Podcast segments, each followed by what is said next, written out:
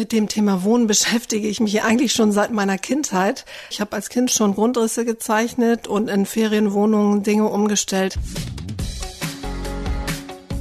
Ideen für ein besseres Leben haben wir alle. Aber wie setzen wir sie im Alltag um? In diesem Podcast treffen wir jede Woche Menschen, die uns verraten, wie es klappen kann. Willkommen zu Smarter Leben. Ich bin Lenne Kafka und heute besucht mich Inka. Smarter Leben wird heute von Bayern 2 präsentiert. Was wird heute für uns wichtig? Diese Frage beantwortet der Bayern 2 Frühpodcast Tagesticket. Mit der perfekten Länge für die Fahrt auf die Arbeit oder die morgendliche Joggingrunde starten Sie informiert in den Tag und bringen Sie neue Themen mit in die Kaffeeküche. Das Tagesticket behandelt die wichtigen aktuellen Themen und denkt einen Schritt weiter. Von Gesellschaft über Politik bis hin zu Wissenschaft und Netzthemen. Einfach abonnieren und jeden Morgen besser in den Tag starten.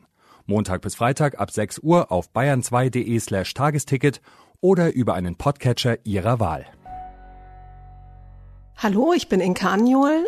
Ich bin Wohnpsychologin aus Hamburg und ich helfe Menschen dabei, wieder gerne nach Hause zu kommen, sich wohlzufühlen in der eigenen Wohnung und das Beste aus der eigenen Wohnung rauszuholen. Und das Beste, das ist ja für jeden was ganz anderes, ganz individuell und dem gehen wir auf den Grund. Nicht nur in Großstädten wie München, Hamburg oder Berlin steigen die Mieten, auch im Umland von Ballungszentren wird das Wohnen immer teurer. Viele Menschen können sich einen Umzug gar nicht mehr leisten, selbst wenn die eigene Wohnung zu klein geworden ist oder einfach nicht mehr zum Leben passt. Und genau diese Menschen berät Inka als Wohnpsychologin. Sie hat ursprünglich Wirtschaftspsychologie studiert und eine systemische Coaching-Ausbildung gemacht. Und wenn sie jetzt in eine Wohnung kommt, dann fragt sie sich als erstes, wie passen die Räume eigentlich zu den Menschen, die darin leben und arbeiten? Inke, das ist heute eine ganz besondere Folge, weil normalerweise fahre ich für diesen Podcast durch die Gegend, besuche Leute zu Hause, im Büro, irgendwo in ihrer Lebenswelt. Du bist heute bei mir zu Besuch. Wir sitzen auf meinem Sofa in meiner kleinen 63 Quadratmeter Wohnung, in der ich mit meiner Frau lebe. Und du bist hier eben gerade schon durch die Zimmer gelaufen. Was war so dein erster Eindruck? Was für Menschen leben hier? Ja, hier leben zwei Menschen, denen Nachhaltigkeit ziemlich wichtig ist, denen die Natur wichtig ist, die gerne sich erholen zu Hause, kulturell interessiert sind, die sich nicht schwer tun, Plätze zu verlassen, um woanders hinzugehen, die vielleicht auch öfter mal umziehen ja, das ist so mein Eindruck. Ähm, ganz gut getroffen, glaube ich, bis auf den Fakt, dass ich Umziehen hasse. ähm, wir haben vorher nicht gesprochen, ähm, ja. deswegen ist es sehr faszinierend für mich. Woran hast du das festgemacht jetzt? Also ich habe einfach mich so ein bisschen hier reingedacht oder bin ja eben kurz durch die Räume gegangen. Es ist natürlich immer ähm, schwer zu sagen, so und so ist derjenige, der hier wohnt. Das kann ich natürlich gar nicht wissen. Ja, ich sehe ja, was hier für Möbelstücke äh, stehen, was hier für Literatur steht. Also ja, dass eben hier ein kreativer Wind weht, sozusagen. Was kannst du denn generell anhand von Einrichtungen und Wohnungsaufteilung über Menschen erfahren?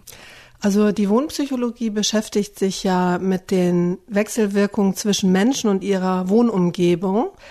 Und man schaut eben, wie fühlen sich Menschen in ihrer Wohnung. Und anhand der Möbel, um auf deine Frage zu kommen, kann man zum Beispiel sehen, in welcher Lebenssituation sich ein Mensch befindet. Man kann daraus ableiten, wie viele Personen dort wohnen, was sie für ein Mindset haben. Ich sag mal so, oft ist es so, dass man davon ausgehen kann, dass jemand, der hauptsächlich Kiefernmöbel hat, klingt jetzt ein bisschen klischeemäßig, aber ist tatsächlich so, dass derjenige auch ähm, sehr nachhaltig lebt und auch in anderen Lebensbereichen eben Wert darauf legt, dass Nachhaltigkeit ein großes Thema ist, zum Beispiel in der Ernährung. Wieso erkennt man das gerade an Kiefernmöbeln? Alles, was so ein bisschen individuell aussieht oder nach Natur aussieht, daraus kann man schließen, dass derjenige eben da auch weiter interessiert ist an diesen Themen. Es muss aber nicht sein. Und das ist nämlich auch ein ganz interessanter Punkt. Wir denken ja oft, mich eingeschlossen in Klischees, dass zum Beispiel jemand, der einen bestimmten Berufsstand hat, jetzt nicht mehr im Kiefernbettchen schlafen darf. Der CEO lebt dann nur noch in Glas und Metall. So ist ja bei vielen Menschen die Vorstellung. Das muss aber gar nicht sein, weil wir müssen nämlich mal in uns oder sollten in uns hineinhören und mal schauen, bin das überhaupt ich? Auch wenn ich einen bestimmten Berufsstand habe, kann ich natürlich weiterhin mich ganz individuell einrichten. Da muss ich ja nicht bestimmte Normen widerspiegeln, weil die sind mir vielleicht von außen aufgegeben. Das bin aber gar nicht ich. Was für Leute kommen denn zu dir? Ist das der CEO, der in seinen Glasmöbeln gefangen ist und eigentlich Kiefermöbel haben will? Also das ist ganz unterschiedlich auch, aber also einmal durch alle Schichten durch, altersmäßig, Beruf, alle möglichen Berufe. Ähm, es fängt ja immer damit an, dass die Leute, das ist ja der erste Schritt, erkennen, irgendwie fühle ich mich in der Wohnung nicht wohl. Ich weiß aber nicht so genau, woran es liegt. Jetzt mal von den Mitbewohnern abgesehen, da kann ich dann auch nichts dran ändern. Zum Beispiel in Ballungsgebieten wie Hamburg ist es so, dass ähm, natürlich wenig Wohnraum da ist. Wohnraum ist teuer. Das bedeutet, dass jeder Mensch vergleichsweise wenig Platz hat. Und dann kommen so Fragestellungen wie, ähm, habe ich eigentlich genug Raum für mich selbst? Und oft ist es bei Familien so, dass jeder seinen Raum hat, in Form vom eigenen Zimmer zum Beispiel. Nur die Mutter nicht. Der Vater verdrückt sich vielleicht den Keller noch und die Kinder haben ihr Zimmer, aber die Mutter hat keinen eigenen Raum. Und das ist ganz wichtig, dass jeder Mensch einen eigenen Raum hat. Also irgendwas, was ich mir als Mensch selber aneignen kann. In der Psychologie spricht man davon Aneignung. Ein eigener Raum heißt aber nicht unbedingt dass jeder einen fest zugeschriebenen Raum hat, sondern die Möglichkeit hat, sich in einem Raum zurückzuziehen, oder? Genau. Weil also jetzt dieser Wohnung zum Beispiel ja. ist es klassisch aufgeteilt, ja. Wohnzimmer, Schlafzimmer. Ja. Weder meine Frau noch ich haben ja einen eigenen Raum. Genau. Also ich vermute, du hast auch keine Handwerkerwerkstatt im Keller oder Handwerksbank nee. oder sowas. Also nee, genau. Deswegen muss man eben schauen oder sollte man schauen, weil das vielen Menschen gut tut, wo vielleicht jeder seine eigene Ecke ähm, sich einrichten kann. Oder zum Beispiel du dir dann Plattenteller in eine Ecke stellst mit deinen ganz eigenen Dingen, die dir wichtig sind, solche Dinge. Also es muss nicht immer ein eigenes Zimmer sein, sondern wirklich etwas, was du ähm, dir aneignen kannst. Wenn du mit Klienten arbeitest, setzt du dir dann am Anfang ein bestimmtes Ziel, wo ihr landen wollt? Nein, gar nicht. Also weil es ist ja so, dass ich ähm, vorab mit demjenigen spreche und wie gesagt, der erste Schritt ist ja schon immer, dass derjenige selbst erkannt hat, dass er irgendwie sich eine andere Perspektive wünscht. Und dann äh, sprechen wir einfach verschiedene Dinge durch. Natürlich braucht Inka von ihren Klienten und Klientinnen aber erstmal einige Infos, Wünsche, Erfahrungen, Selbsteinschätzungen. Wer sich von ihr beraten lässt, bekommt darum erstmal einen 14-seitigen Fragebogen. Du hast mir vorab einen Fragebogen geschickt, den normalerweise deine Klienten beantworten. Darin ging das unter anderem um Wohnbedürfnisse. Ich habe den auch beantwortet, habe dir aber die Antworten nicht geschickt, weil ich dich nicht beeinflussen wollte. Hast du jetzt so nach dem ersten Eindruck ein Gefühl, was wohl meine Hauptwohnbedürfnisse wären? Ja, also ich habe so einen kleinen Eindruck und eine Vermutung. Es ist natürlich immer, äh, wie gesagt, schwer zu sagen, du bist so und so. Damit würde ich immer vorsichtig sein. Aber ich kann mir vorstellen, dass Entfaltung, Kreativität, Selbstverwirklichung dir sehr wichtig ist. Woran machst du das jetzt fest in der Wohnung? Hier stehen sehr viele Bücher, hier stehen sehr viele Platten, hier stehen Möbel, die teilweise selbst gemacht sind oder bearbeitet aussehen. An den Dingen mache ich das fest. Erholung kann ich mir auch gut vorstellen, dass du gerne hier auf dem Sofa rumlümmelst. Das lädt ja dazu ein. Ja, Gemütlichkeit. Ähm, ja. Okay, das ist ähm, spannend, weil bei mir kam raus ganz oben Erholung und Kommunikation und danach Entfaltung. Also, Tada! du kennst dich einfach aus in deinem Job. Was bedeuten denn eigentlich diese Wohnbedürfnisse? Also Kommunikation, Entfaltung, Erholung. Mhm. Also die Wohnbedürfnisse sind angelehnt an die Bedürfnispyramide von Maslow. Das ist ein Psychologe, die hat vielleicht der ein oder andere schon mal gesehen. Das ist also eine Pyramide, wo unten die Grundbedürfnisse sind und die sich dann immer weiter zuspitzt ganz am Boden sind so Essen, Schlafen und ganz oben sind dann so ist die Selbstverwirklichung, also das i-Tüpfelchen. Und daran angelehnt sind diese sechs Wohnbedürfnisse und du hast ja eben gerade nach den dreien gefragt oder die wir bei dir so ein bisschen ausgemacht haben. Welche gibt's noch? Es gibt noch ähm, Sicherheit, Anerkennung ist auch sehr interessant und ähm, Ästhetik. Worauf sollte man zum Beispiel achten, wenn man ähm, ein hohes Bedürfnis nach Sicherheit hat in der Wohnung? Der wohnt in der Regel lieber in höheren Stockwerken und auch lieber in Gegenden, die nicht so publikumsintensiv sind, sage ich mal. Wie ist es bei der Anerkennung? Geht es darum, möglichst in einer prestigeträchtigen Lage zu wohnen oder teure Möbel zu haben? Beim Bedürfnis Anerkennung ist es so, dass die Leute die Vorstellung haben, dass es wichtig ist, zum Beispiel in einem bestimmten Stadtteil zu wohnen oder dass es wichtig ist, bestimmte Möbel zu haben, nur Designmöbel zu haben, zum Beispiel. Das ist wunderbar, wenn das von innen herauskommt, aber manchmal ist es so, dass diese vermeintlichen Statussymbole von außen auferlegt sind. Wir haben jetzt ja über meine Bedürfnisse gesprochen mhm. und haben festgestellt, dass die in dieser Wohnung eigentlich ganz gut erfüllt sind, bis auf den Part der Kommunikation, was auch an Platzproblemen liegen könnte. Aber ich wohne hier ja nicht alleine. Jetzt kriege ich natürlich gleich ein schlechtes Gewissen und frage mich, sind auch die Bedürfnisse meiner Frau erfüllt? Wie kriegt man denn zwei unterschiedliche Bedürfnisse? Das ist ja nicht nur bei Paaren so, das ist ja auch mhm. in WGs so. Wie kriegt mhm. man die unter einen Hut? Ja, sehr, sehr interessantes Thema. Also deine Frau ist ja gerade nicht hier, ähm, deswegen kann ich zu ihr da natürlich jetzt nicht sagen, ich kann nur ganz allgemein bleiben. Also wenn Leute zusammenziehen, egal ob WGs, Paare, wie auch immer, dann kann das schon mal zum kleinen Clash führen, wenn die unterschiedlichen Bedürfnisse da nicht berücksichtigt werden, weil nämlich langfristig einer sich dann nicht mehr wohlfühlen wird. Ähm, man kann also schauen, findet man einen Kompromiss. Oder wenn man genügend Platz hat, dass man sagt, okay, also hier äh, gehst du in eine ganz andere Richtung als ich. Da hinten ist ein Zimmer, das überlasse ich dir. Mach damit, was du willst. Okay. Ich musste auch beantworten, ob ich kreativ bin und mit Ja oder Nein antworten. Und ich habe dann kurz überlegt und habe jetzt einfach Ja angekreuzt. Ich dachte, ich schreibe ja Texte, mache Podcasts, klinge kreativ. Und dann habe ich mich umgeguckt in der Wohnung und mir ist erst dann so richtig aufgefallen, alle Wände sind weiß. Das wirkt jetzt wie ein Widerspruch auf mich, wirkt nicht so besonders kreativ.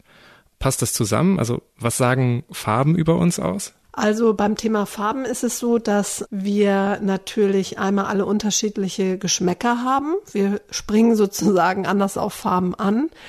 Und äh, was auch wichtig ist, aus welcher Kultur wir stammen, weil in den verschiedenen Ländern dieser Welt sozusagen haben Farben ja eine ganz andere Bedeutung. Und so setzen sich unsere Assoziationen zusammen.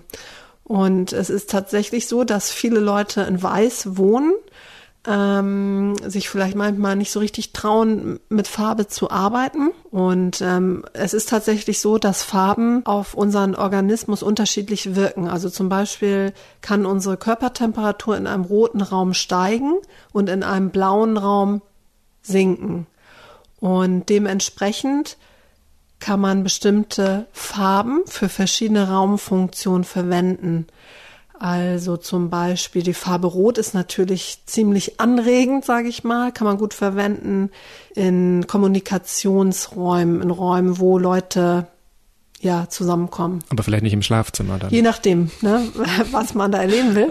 Alles möglich. Guter Einwand. Das merkt man ganz schnell, also wie man sich da fühlt. Also die Farbe Rot kann auch sehr aggressiv machen, ne? Wenn man jetzt sich vorstellt, wir streichen hier mal alles rot, auch die Decke. Also dann ähm, können wir nochmal sprechen, ne? wie du dich dann fühlst. Welche macht eher eine positive Grundstimmung? Also gibt's Farben, die vielleicht mein Wohlbefinden steigern könnten? Also so zurückhaltende Farben, hellere Farben oder auch äh, Töne, die eigentlich gar keine Farben sind, wie Grau zum Beispiel, so abgedeckte Töne. Ich wurde in deinem Fragebogen auch nach Wohnidealen gefragt. Warum? Weil ich kann sie mir ja gar nicht leisten. Also ich habe zum Beispiel hingeschrieben, ich möchte eine große Dachterrasse haben und eine riesige Küche mit so einem mhm. coolen Kochblock. Kann ich mir ja gar nicht leisten in Hamburg. Das ist schön, dass du es sagst. Das ist nämlich wie ein Brainstorming. Du musst gar nicht ähm, davon ausgehen, ob du dir es leisten kannst oder ob es realisierbar ist. Wenn wir über Wohnideale sprechen, dann ist alles erlaubt. Da darf man alles äh, einwerfen, was geht. Und da äh, kann man auch sehr viel über einen Menschen erfahren, nämlich auch wieder, sind das tatsächlich seine Ideale oder sind es vielleicht Ideale, die er denkt zu haben oder von denen er ausgeht, dass es seine sind und die sind es dann gar nicht. So kann man sich da nähern. Sich erstmal theoretisch mit den eigenen Wohnbedürfnissen auseinanderzusetzen, das hilft schon, um ein paar Probleme zu erkennen. Aber die Dinge anpacken, muss man danach dann noch selber. Also habe ich Inka auch nach ein paar konkreten Tipps gefragt, wie man sich motivieren und manches Problem in der eigenen Wohnung vielleicht von vornherein verhindern kann. Wir wohnen hier in der Wohnung schon seit sechs Jahren knapp. Für uns ist es eigentlich gar nicht so leicht, Dinge zu verändern, weil die Räume sind ja komplett vollgestellt schon. Wie ist das, wenn man frisch eingezogen ist? Gibt es da irgendwas, worauf man gleich achten sollte, wenn man mit der Einrichtung anfängt, dass man vielleicht irgendwelche Fehler vermeidet? Also von Fehlern würde ich jetzt nicht sprechen, aber man kann sich von vornherein überlegen, welche Funktion soll ein Raum haben? Was möchte ich dort erleben? Was möchte ich da machen? Und auch da kann man versuchen, sich von den vorgegebenen Normen zu lösen. Also das größte Zimmer wird oft als das Wohnzimmer genommen, muss aber nicht so sein. Wenn äh, die Sonne so da reinscheint, dass ich das nicht im Wohnzimmer haben möchte, sondern lieber im Schlafzimmer vielleicht, dann mache ich das einfach alles anders. Oder ich mache dann Kinderzimmer rein. Also man kann sich einfach von den vorgegebenen Grundrissen lösen. Wie ist denn das generell? Also wie wichtig ist denn so eine funktionale Raumtrennung? Ist das zwingend notwendig, dass man auch sagt, das ist jetzt das Schlafzimmer und da darf nicht auch noch ein Arbeitsbereich drin sein? Also auch hier ist es wieder alles möglich, alles ist erlaubt, wenn es zu den eigenen Bedürfnissen passt. Wichtig ist, dass ich mich in meiner Wohnung entfalten kann, dass ähm, auch die anderen sich entfalten können, die da leben und ähm, dass man schaut, wie man das am besten zusammenbringt. Was ich bei mir selber, aber auch bei vielen Bekannten äh, beobachte, ist, wenn man irgendwo einzieht oder wenn man gerade ganz viel renoviert, dass man am Anfang extrem motiviert und kauft Vorhänge, dekoriert. Und oft ist es so, wenn man bei der Hälfte ist, bei drei Viertel, dass das nachlässt und dann hängt dann doch irgendwie drei Jahre lang eine Glühbirne im Arbeitszimmer und keine Lampe. Ähm, woran liegt das? Ja, das ist auch wieder sehr spannend, denn das ist bei vielen Leuten unterschiedlich. Bei mir ist es so, dass ich es gar nicht aushalten würde, wenn ich jetzt in so Provisorien lebe, weil es mir einfach so einen Spaß macht und ich immer weitermachen würde. Es geht einfach darum, ja, sich vielleicht auch zu fragen, okay, warum mache ich das jetzt nicht? Bringe ich die Lampe nicht an, weil ich keine Lust habe oder bringe ich die Lampe nicht an, weil ich nicht die Lampe finde? Das ist ja auch bei vielen so. Die hängen dann keine Bilder und Lampen an, weil sie noch nicht die passende gefunden haben. Aber die findet sich dann nie im Zweifelsfall. Also man muss immer schauen, was schlimmer ist. Keine Lampe oder vielleicht eine, die nur 80 prozentig passt. Hast du denn vielleicht so einen ähm, Trick, wie man sich ein schnelles Erfolgserlebnis schaffen kann, wenn man mit irgendwas in der Wohnung unzufrieden ist? Also ich würde äh, empfehlen, in kleinen Schritten vorzugehen, also sich Meilensteine zu setzen und nicht zu denken, oh, die Wohnung muss jetzt hier in vier Tagen fertig sein, sondern vielleicht mit einem Zimmer anzufangen oder vielleicht auch nur mit einem Möbelstück anzufangen, mit dem Bücherregal zum Beispiel und dann so in kleinen Schritten vorzugehen. Und das wären dann diese Meilensteine, die du gerade genannt hast. Genau. Letztendlich ist es auch gar nicht so leicht. Also einen Punkt zu finden, an dem sich die Wohnung fertig eingerichtet anfühlt. Unsere Bedürfnisse verändern sich im Laufe des Lebens halt immer weiter und damit auch die Wünsche an unser Zuhause.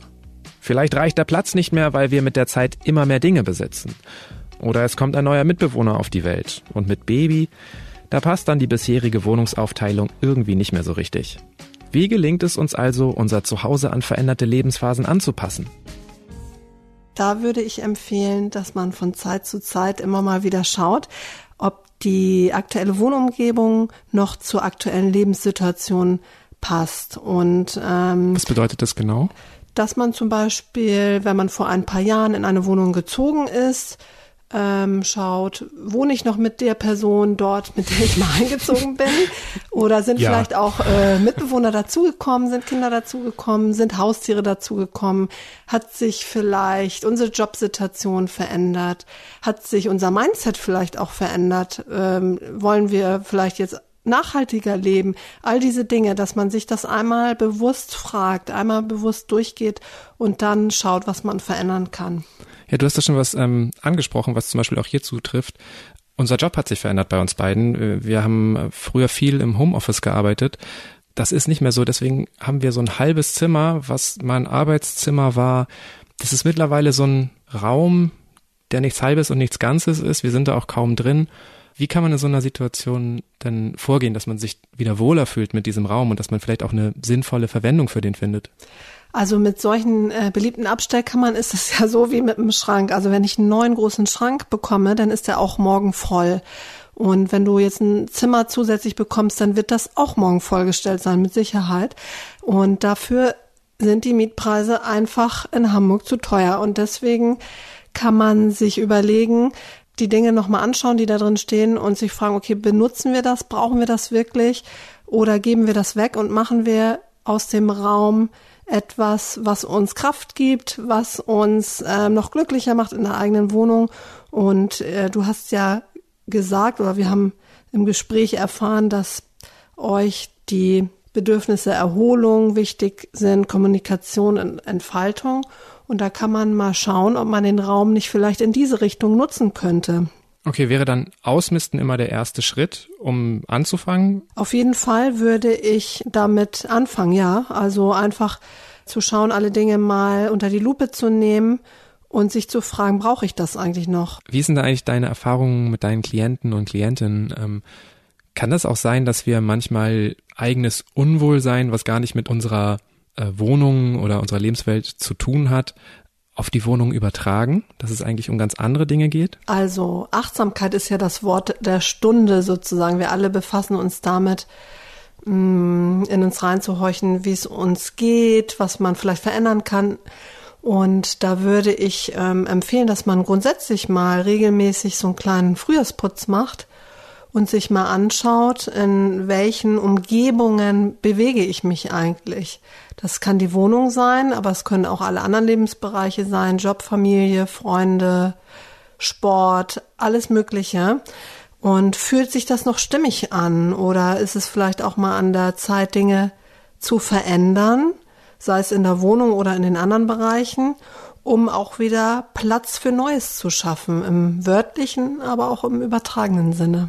Ähm, vielleicht so zum Abschluss nochmal zusammenfassend gefragt, wie gelingt es einem, sich einfach besser in der eigenen Wohnung zu fühlen, ohne umziehen zu müssen? Wenn man sich wieder wohler fühlen will in der eigenen Wohnung, dann kann man mal folgendes kleines Experiment machen und sich vorstellen, dass man die Wohnung noch nie gesehen hat in seinem Leben. Also stell dir vor, du besuchst das erste Mal in deinem Leben deine eigene Wohnung und gehst dann einfach mal ganz aufmerksam durch alle Räume und schaust dir an, was dir auf den ersten Blick positiv auffällt und schreibst dir das auch auf für jeden Raum.